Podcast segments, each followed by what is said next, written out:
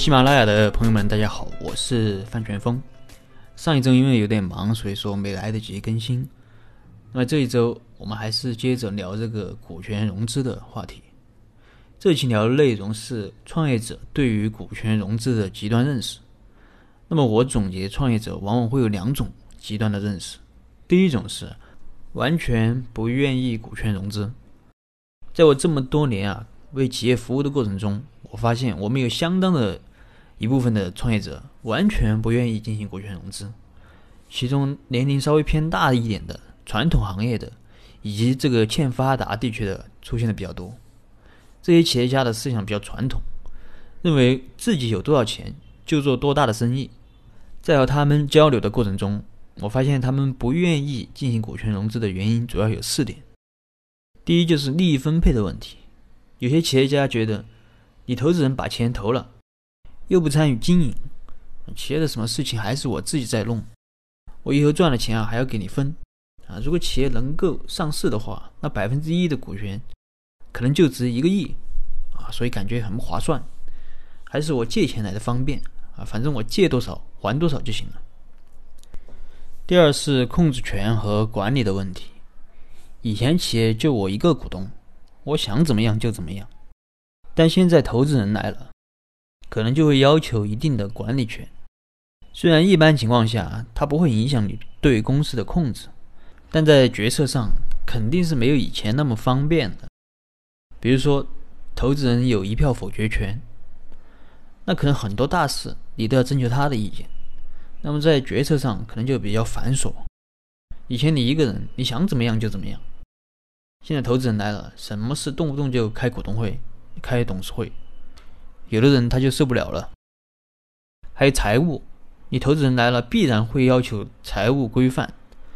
啊，不像以前你什么事，比如说拿钱打个白条啊，你报销也随便弄啊，啊，可能现在都会有一定的限制了。第三个是观念的问题，那有些企业家做生意，想的就是怎么样把关系搞好，怎么样把产品做好，反正今年赚到钱了就扩大生产。如果没有赚到钱，就去银行借；如果在银行借不到钱，可能就会去外面借高利贷。我服务过的有些企业，其实企业本身的产品还是不错的，但可能就是因为老板的一些观念问题，反正企业就是没有太多的钱，老板他也不愿意去搞这个股权融资。那么去银行借钱呢？现在很多的民营中小企业。其实很难从银行借到钱，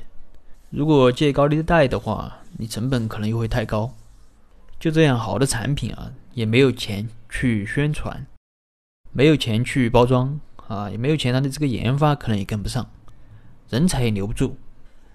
那有人说我不差钱，但即使你有钱，可能你也没有意识去包装，或者你想包装，你也不知道怎么去包装，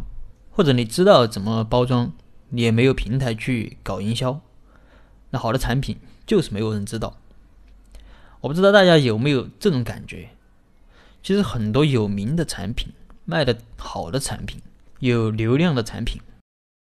其实并不见得是最好的，也不见得是性价比最高的。而有一些真正好的产品啊，因为我刚才说的这些问题，可能都被埋没了。就像我之前服务过的一家企业，它是做中餐的。餐厅就是很普通的一个名字，以前生意还可以，但现在不行了。本来老板以为是股权的问题啊，希望我们去做这个股权激励，但我们去了之后发现，股权确实有问题，但还不是最大的问题。我们发现他的餐厅定位有问题，然后我们就和他聊了关于定位的事。这块内容啊，我简单说一下啊，后面会讲。我们去了，发现他某一道菜特别好。后来我们建议他把餐厅的名称改成了和这道菜有关的名称，然后呢，再根据这道菜的受众，给他餐厅的装修也做了一些建议，并且给他介绍了投资人。后来他真的按照我们的建议去做了，当然肯定不是完全照搬嘛，啊，反正就是把名字换了，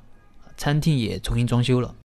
并且利用投资人的钱和平台做了一系列的包装和宣传，然后就直接成了爆款了。说实话，后来他火了之后，我们又去吃过，主观感受没有以前好吃了，但消费者就是很买账。所以有些时候你的企业做的不好，你自己也找不到什么原因，可能还抱怨人家恶性竞争啊，而实际上可能就是人家的商业模式比你好，成本比你低，或者人家做了股权融资啊，有人不断的给企业输血，就把你的企业给熬死了。第四，不了解股权融资的游戏规则，那么不了解就会有两个问题，第一就是怕。怕投资人进来会出问题，自己会失去对企业的控制，所以就不愿意让投资人进来。第二是不懂规则，很可能会被投资人玩死。你表面上看啊，投资人和你利益是一致的，